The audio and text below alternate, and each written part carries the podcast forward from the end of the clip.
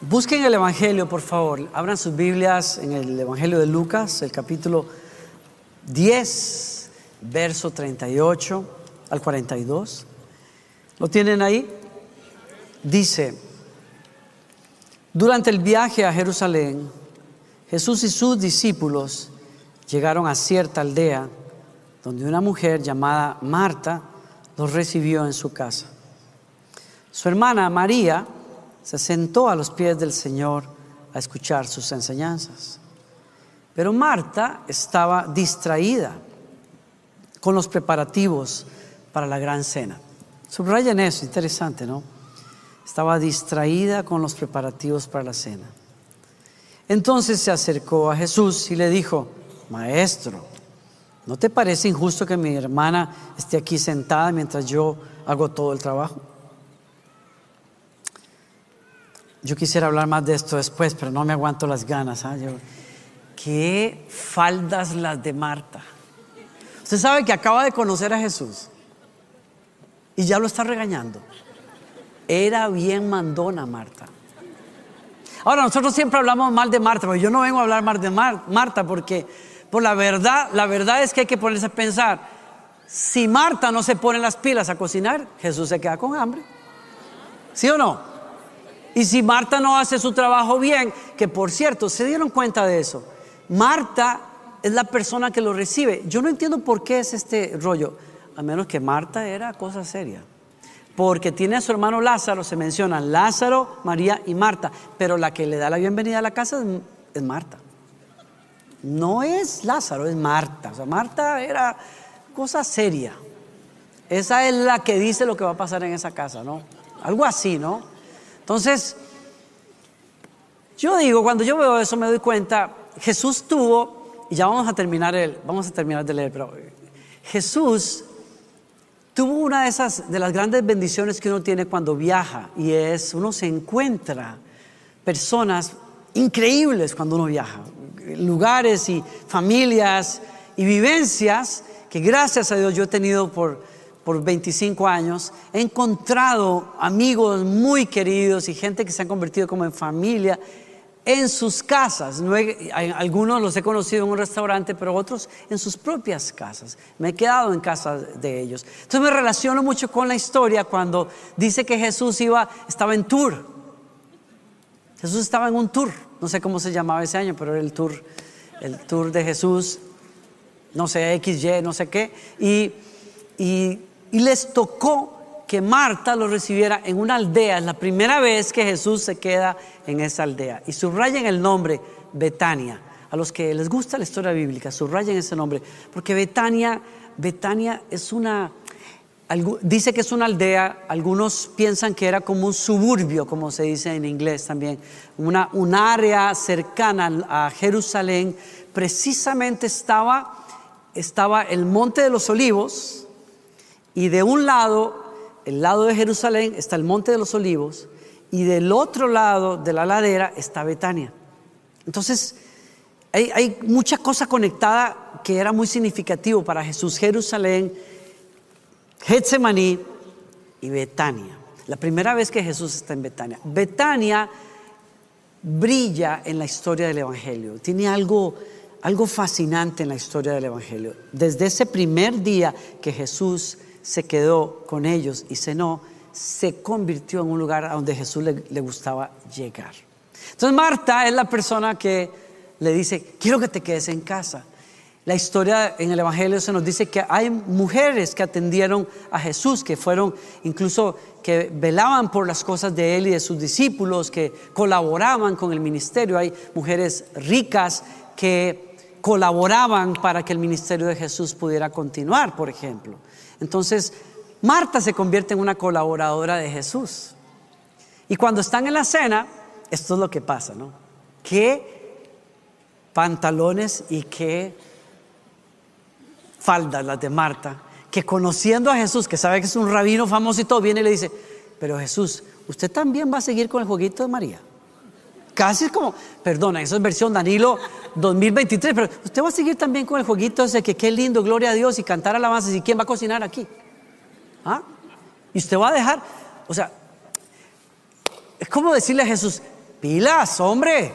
Está bien, muy lindo todo lo que usted predica, pero mande a mi hermana que haga lo que tiene que hacer. ¿Por qué no llamó a, por qué Marta no llamó a, a María y le dijo, María, quizás, yo no sé, haciéndome la película, me imagino que le habrá hecho caras así como que, usted sabe, cuando están acomodando la mesa y, Marta está, y María está así contemplando a Jesús y Jesús explicándole, María, María ahí, y, pasaba Marta por ahí. ¿No? Algo así, ¿no? Y como la miraba como...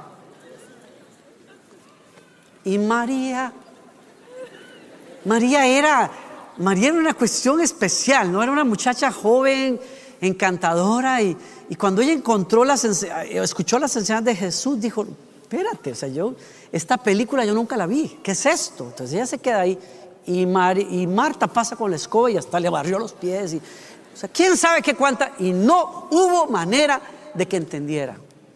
Recuerda como cuando mamá nos advertía a nosotros pequeños, vienen visitas, hay del de ustedes que se meten en conversaciones de adultos. Si ustedes se acercan a esa sala, ustedes se quedan en el cuarto, ¿ok? En el cuarto. Ustedes no tienen por qué estar en visitas ajenas ni en, con adultos. Y ahí está uno de metido. Porque era como decirle, no se meta, es métase. yo no entiendo, estábamos jugando en el cuarto y de pronto era una cuestión, era como una cuestión que, que a mí me daban ganas y me asomaba así por, por la puerta y le hacía a mi tía así. Y entonces trataba de escuchar. ¿Se acuerdan de eso? Entonces la, tía y mamá bajaban la voz porque la historia se ponía buena. Entonces bajaban la voz. Entonces yo pegaba el oído. ¿Qué será lo que están diciendo? ¿Y por qué no puedo escuchar? Y mamá me miraba así como, te voy, te voy a poner en el air fryer. Así como, te voy te voy a cocinar lento, cuando se vayan te voy a cocinar lento. y yo, no, y yo era como que miraba así como, ¿a quién le estará hablando? Porque yo no entendía qué era la cosa. Ay, me iba, me iba, me iba mal cuando... Yo creo que todo eso pasó por Marta y por María. Y María nunca agarró la onda hasta que, ¿por qué no la regañó directamente su hermana? Ella no sé, pero vino y le agarró a Jesús. Y le dijo, usted no te preocupa, Aquí nadie va a comer si ustedes siguen en esta cuestión del cultico este, del servicio, de adoración que ustedes tienen. ¿ah? Y Jesús contesta, y Jesús le dice, mi apreciada Marta, esta versión me gusta mucho, porque en la versión Reina Valera dice, Marta, Marta. Suena muy poético, pero aquí, aquí suena muy, muy bonito. Le dice, mi apreciada Marta, o sea, Martica.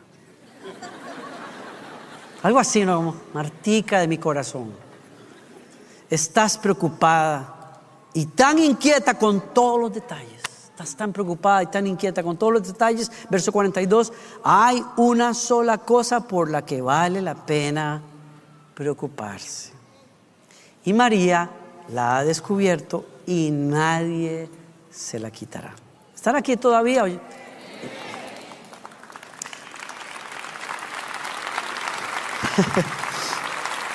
Tome su lugar, por favor, entonces.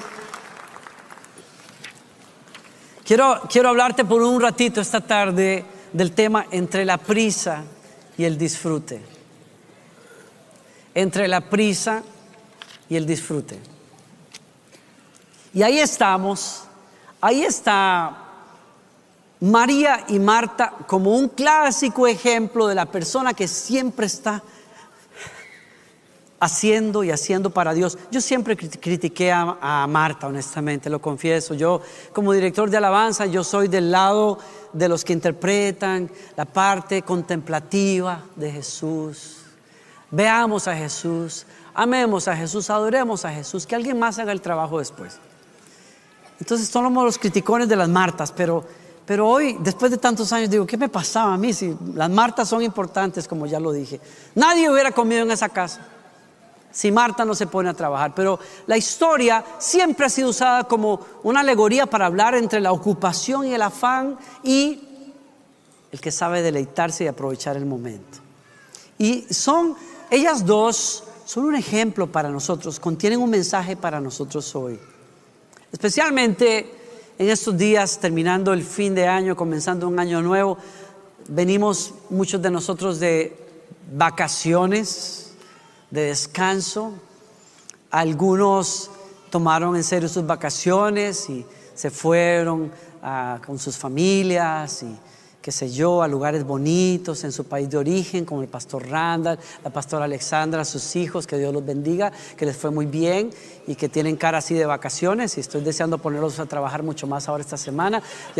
no es por envidia ni por nada, es simplemente porque son cuestiones que tenemos pendientes, Randall, ¿ok? Que Dios lo bendiga. Y, y otros que nos quedamos en la casa. No, y nos quedamos en la casa y yo recibí mi familia de Costa Rica y todo, pero, pero te das cuenta, te das cuenta que el fin de año, ¿a cuánto les pasó? Fin de año, qué montón de cosas, Dios mío. Qué montón de cenas, qué montón de compromisos, qué montón, qué regalos que empacar, que la cena de Navidad, que, la, el fin de año, yo terminé agotado. Mis días de vacación fueron más agotados y a mi esposa ni le pregunto. Que yo fui parte de la idea de quedarnos en la casa y cocinar en casa y de toda la cuestión en la casa. Y, entonces barra en la casa también, lave platos en la casa, lave ropa en la casa, todo en la casa. Y eso es un cúmulo de cuestiones que cuando termina el tiempo de descanso tú estás más cansado que antes. Y te das cuenta que hay un factor que es la prisa la prisa, siempre hay algo que hacer. ¿No le, pasa a usted? Y es más, y si usted no tiene algo que hacer, se siente culpable. No sé si, le pasa a usted, pero a mí me pasa a veces. O sea, a veces me quiero sentar a ver un programa de televisión, me siento culpable, me pongo de pie otra vez y comienzo, comienzo a hacer algo porque tengo... No puede ser que, no, que en este momento yo no tenga nada que hacer. Siempre tengo algo que hacer.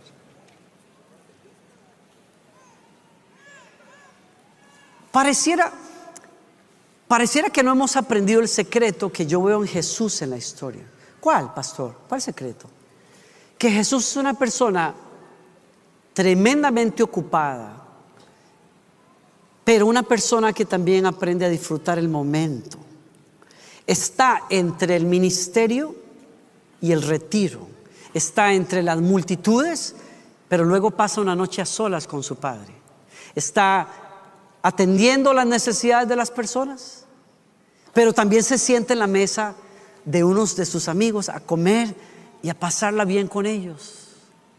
Y hay como que, hay en Jesús un referente para mí de una vida espiritual que es, es sobrenaturalmente espiritual, porque no es metido allá en una montaña eh, buscando la nota para concentrarse en las cosas de Dios. No, es un hombre que trabaja, que se relaciona con las personas, que descansa, que trabaja, que ora, pero también teje redes y ayuda a sus discípulos y que hace cosas y, y encuentro, si tú y yo leemos el Evangelio, que no vemos a Jesús en esa prisa.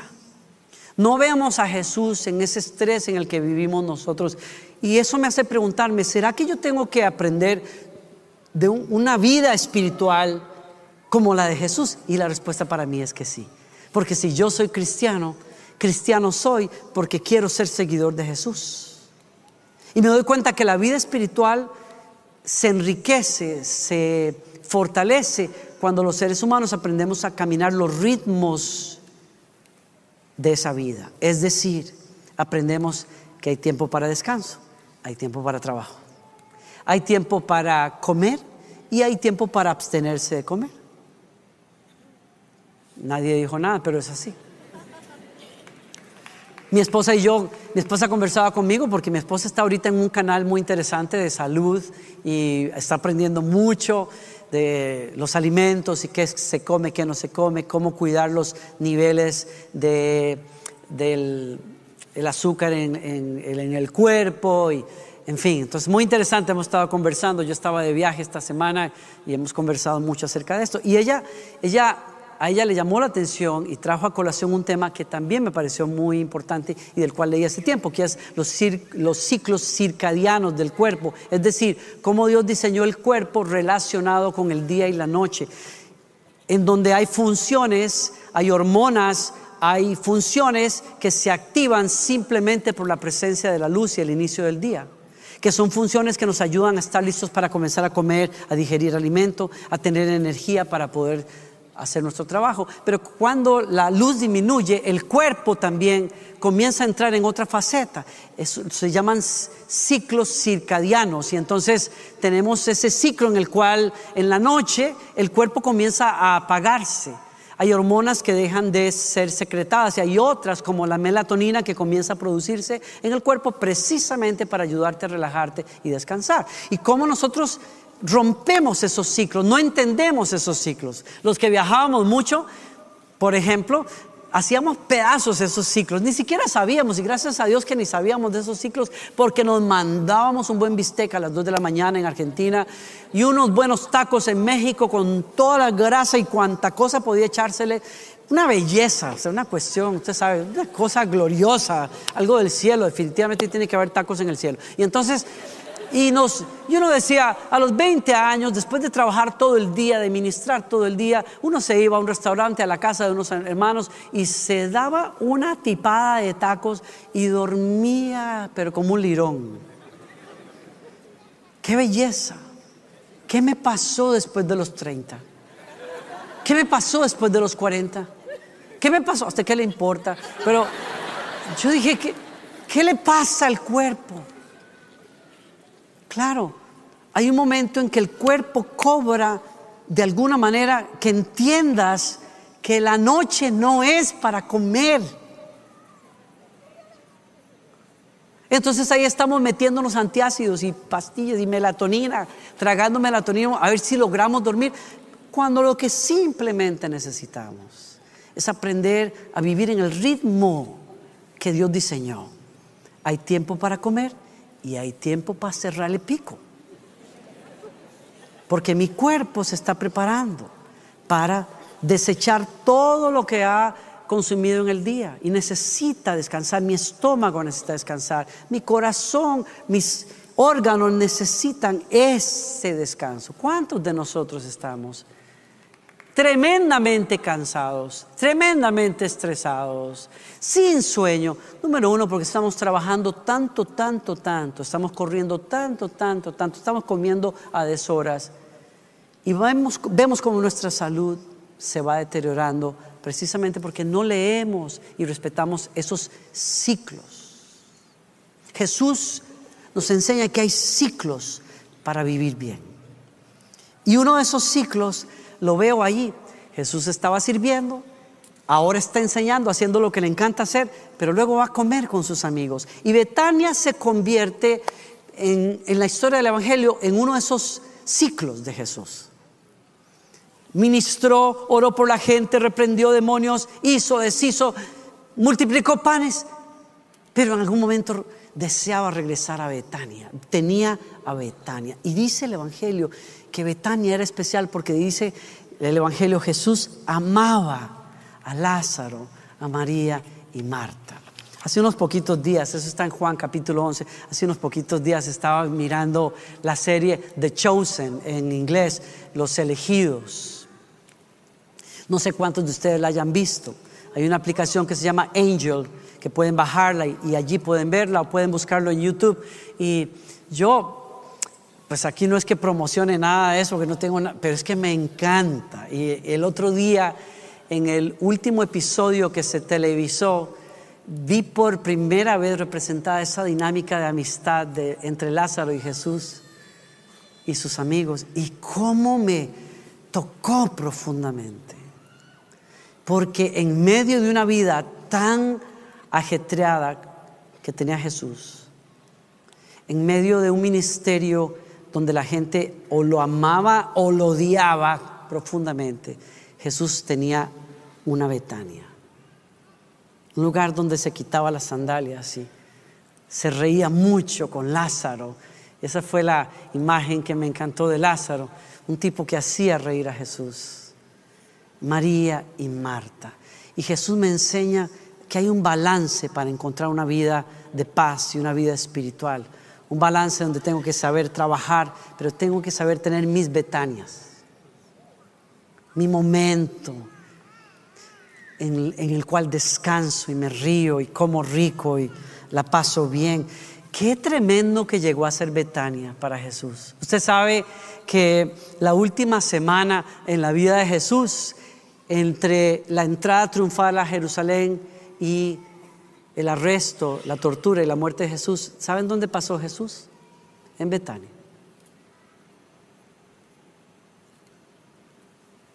Dice mucho, dice mucho, mucho. Es cerca de ese lugar en Betania donde Jesús, después de haber muerto, resucitado, 40 días después de haber resucitado, llamó a los discípulos, ¿a dónde? A Betania. Y fue allí donde, levantando los ojos al cielo, los bendijo y los ángeles los llevaron al cielo. Y ángeles le dijeron a los discípulos, ¿por qué se quedan mirando hacia el cielo? Ese Jesús que se fue así, volverá también un día. Y desde ahí Jesús les dijo, vayan a todo el mundo, prediquen el Evangelio. Yo estoy aplicando algo aquí, pero a mí me parece que los discípulos que van a poder llevar la comisión de Jesús de servir y hablarle al mundo de Jesús son discípulos que conocen lo que es Betania. Es una aplicación muy personal, pero según el profeta Zacarías, cuando Jesús regrese, ¿saben a dónde va a regresar? Donde sus pies se van a posar por primera vez, cuando Él venga la segunda vez, es en Betania. Que es curioso. Me llama mucho la atención. Betania era un lugar de, camaradería, de comer rico, de reírse, de hacer vida con amigos. Yo tengo mis Betanias, he tenido mis Betanias a lo largo de la vida. Yo recuerdo una época de transición muy fuerte en mi vida como ministro joven, en que necesité una Betania. Y en una época en que mis funciones en mi iglesia local dejaron de ser tan activas como fueron alguna vez y donde tal vez ya sentí que no era tan necesario y quizás les confieso me dolía estar porque no, no, no estaba sirviendo como antes. Los domingos iba a la iglesia, pero a veces me dolía mucho estar allí sin poder participar y entonces los domingos comencé a buscar un lugar de Betania y tengo unos amigos muy queridos que me recibían en su casa los domingos al mediodía y me quedaba con ellos todo el día en una pequeña ciudad que se llama Grecia, en Costa Rica. No que volara yo este, hasta Grecia. Eh, por supuesto, alguna vez alguien me escuchó hablar de esto y dijeron, wow, tremendo, el tipo volaba los domingos a Grecia. Dios mío, cuánto quisiera yo tener un jet privado para poder hacer algo así algún día, pero no. No, no, eso no, no da para tanto. O sea, eso, es una de esas cosas eh, raras, inusuales, que le pasan solo a unos cuantos. No, era Grecia, Costa Rica. 40 minutos de San José. Pero las montañas de Grecia, los campos de caña y las conversaciones con mis amigos y las risas y las oraciones y los llantos sin decir nada, simplemente teniendo una persona que pudiera escuchar, no escucharme, orar por mí y darme consejos. Era mi Betania. Grecia se convirtió en mi Betania y fue muy importante para mí. Betania para mí en una época de, mucho trabajo ministerial, la primera vez que fui a España, donde la gente rechazaba el ministerio y no entendía mi ministerio y nos dejaban plantados en media iglesia, la gente se paraba y se iba porque no les gustaba la música, no sé, qué sé yo. Fue mi Betania en España, en esa época de mi vida, fue Lugo, cuando Pastor Marcos Zapata me llama y, me convenció de ir y, nos abrió la puerta del autobús y nos recibió con abrigos y abrazos y comida caliente en su casa, en la casa de su suegra, porque era soltero. Conejo al horno. A muchos no les gusta, pero qué bueno que era, Dios mío. Esas comidas, esas risas con una familia grande, y ese mover del Espíritu Santo fue mi Betania en esa época. He descubierto Betanias así. Mis amigos, la familia Senewal en, en Monte Grande, allá en, cerca de Buenos Aires, son una Betania para mí.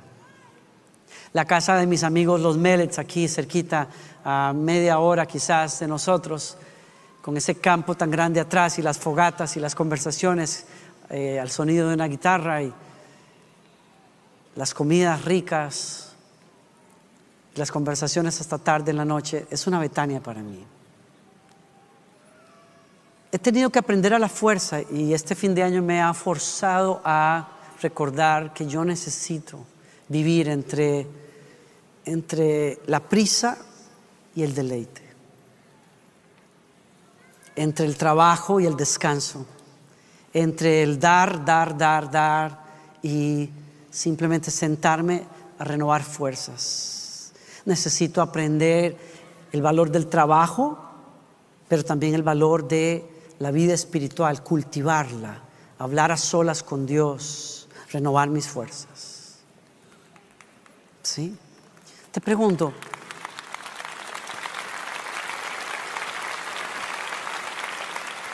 ¿Tienes tu Betania? ¿Tienes tu Betania? Te voy a dar cinco ideas para ayudarte a vivir en este balance. Tu casa debe ser tu Betania. Le hablo a los casados. Tu casa debe ser tu Betania. Puede ser tu Betania. Hay épocas en la vida donde nuestra casa es nuestra casa es el lugar de los proyectos. Hay cuentas que pagar, hay presupuestos que seguir, hay compromisos, hay agendas, hay cosas que tenemos que hablar de la iglesia. Pero hay momentos en que tenemos que pararlo todo, apagar el celular, desconectarnos, reír, comer rico, pasarla bien, conversar, orar a Dios, quitarnos los zapatos, dejar que los demás aguanten la fragancia y estar en nuestra Betania. Esposos, ustedes son la, la Betania de sus esposas. Esposas, ustedes son la Betania de sus esposos.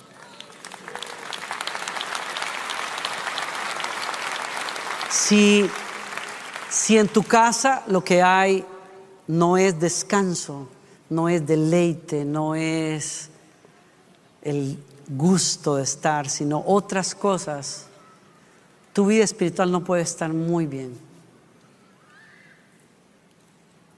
Tu vida emocional no va a estar muy bien.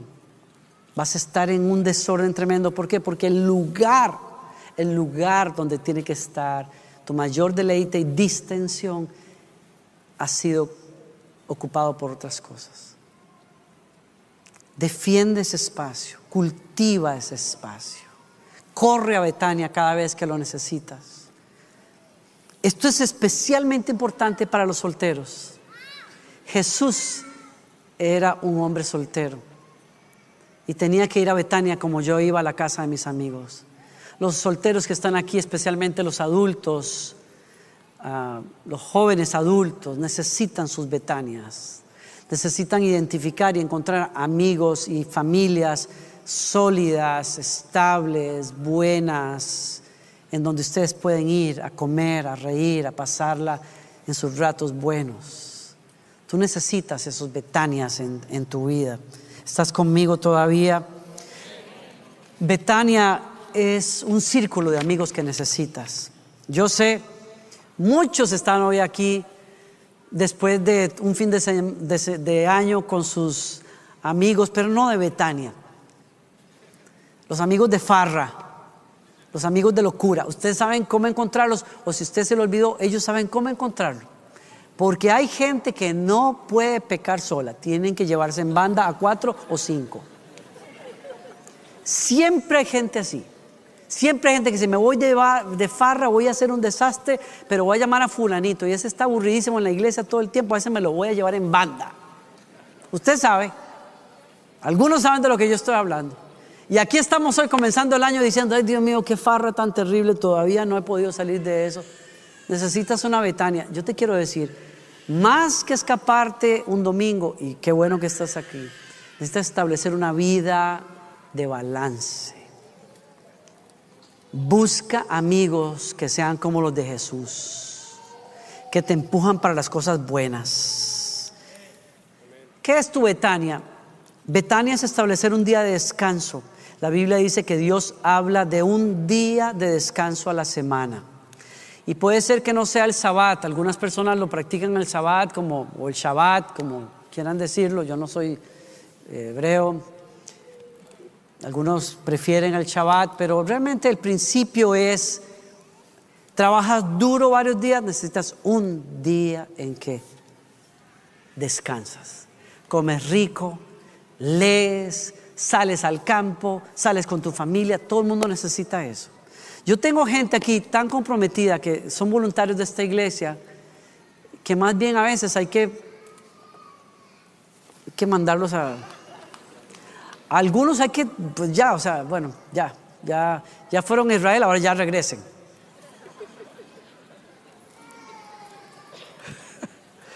Son gente tan fiel,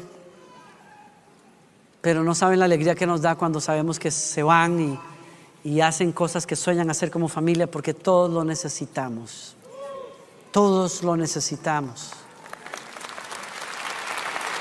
Estoy hablando de que habitualmente, habitualmente, el problema es que muchos de nosotros eh, eh, nos vamos de vacaciones ya cuando estamos reventados. No, necesitas hacer habitualmente un día de descanso. ¿Sí? Necesitas habitualmente cada año tomarte un tiempo en que saliste de todas las cosas. ¿Sí? ¿Están conmigo todavía? Necesitas un lugar en donde haces tu betania. Para algunos de nosotros es el closet, para otros es la oficina, en mi caso. Para otros es caminar por el campo o andar por ahí en bicicleta, como a veces veo los posteos así de Jenny que toma fotos por ahí cuando se va a caminar allá en... Eh, tu Betania tiene que ser algo habitual, porque si no te quemas en el camino.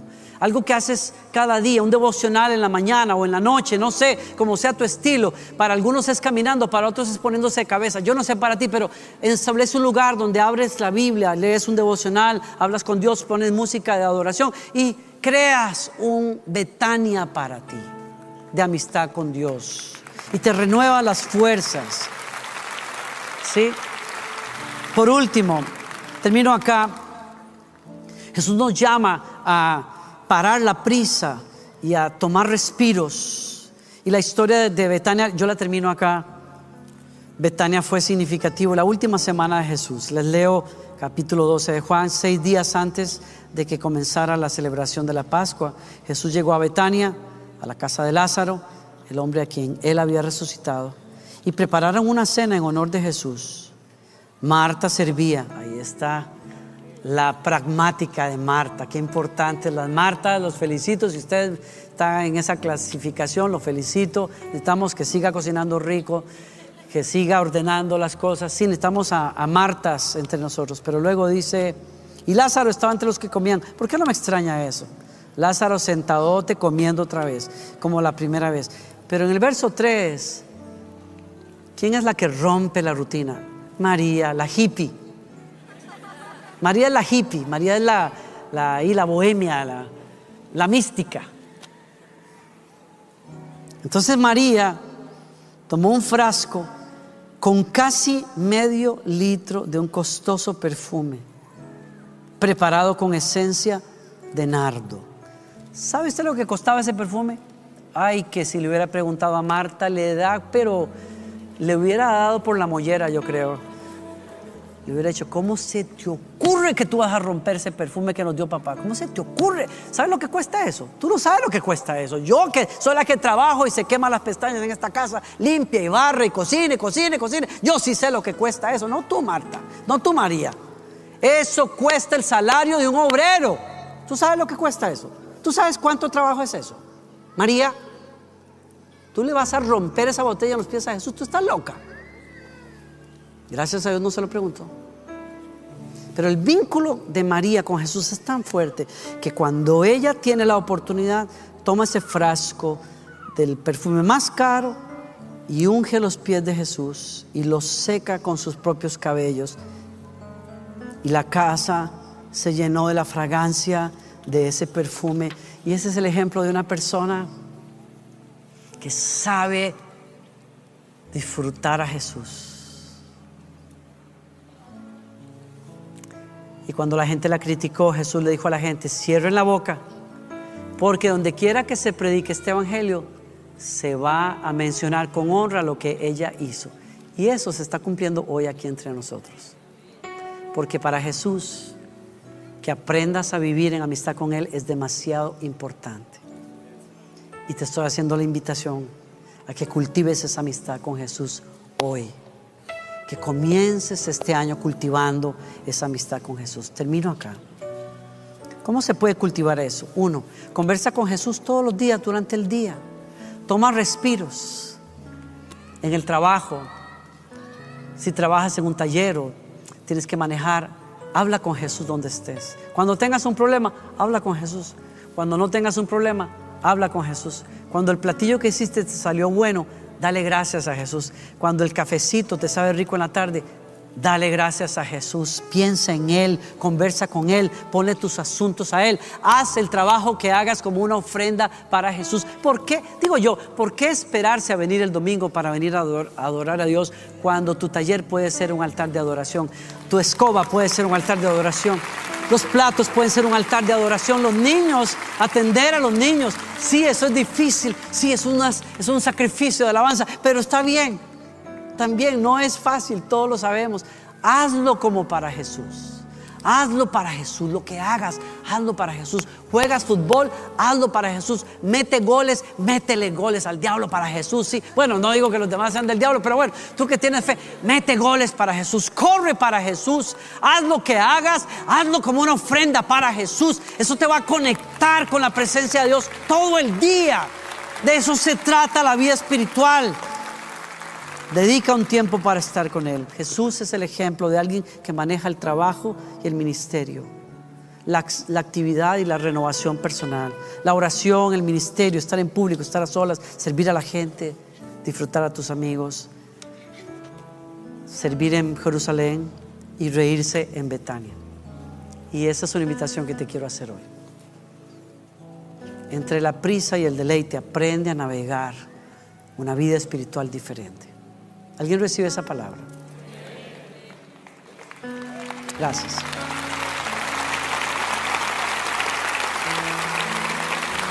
Pónganse de pie todos, por favor. Hacemos una oración antes de terminar. Incline su rostro donde esté.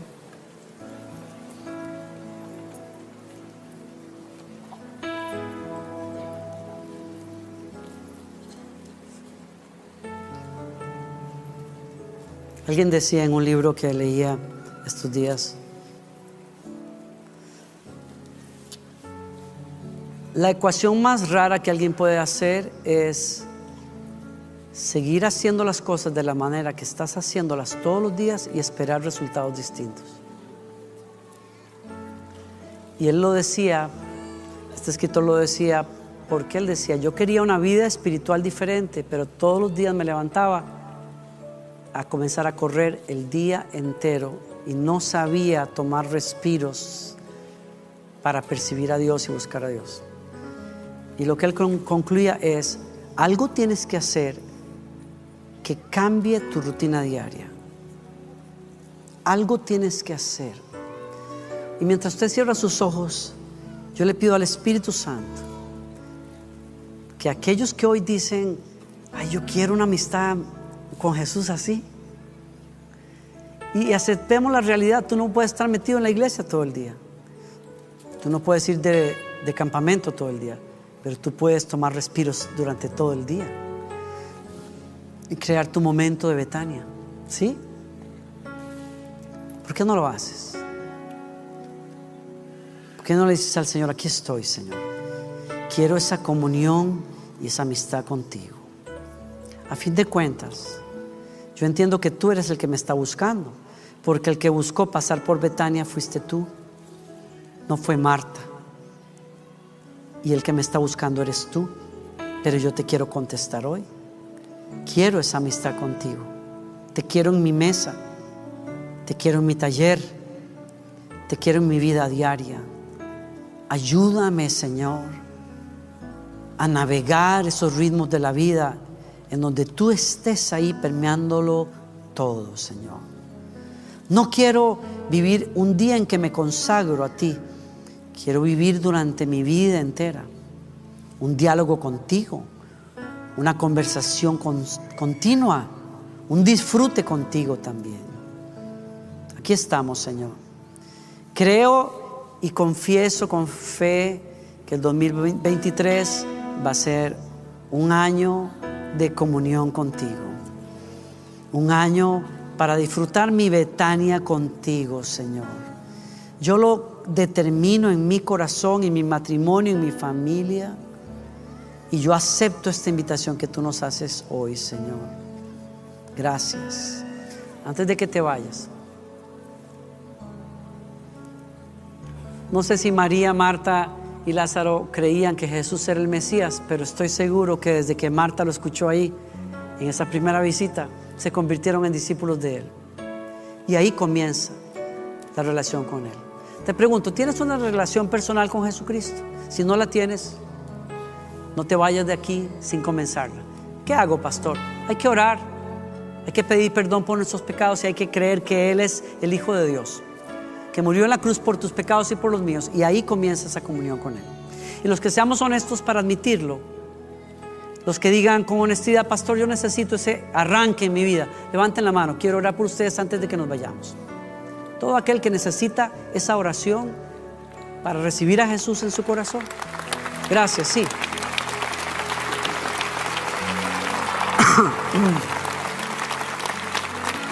Levante la mano lo más alto que pueda, le guiamos todos, vamos a orar. ¿Quiénes son esas personas? Hay muchos de ustedes. Digan conmigo, Señor Jesús, vengo arrepentido a tus pies. Creo que eres el Hijo de Dios. Te pido perdona mis pecados. Lávame de ellos con tu sangre.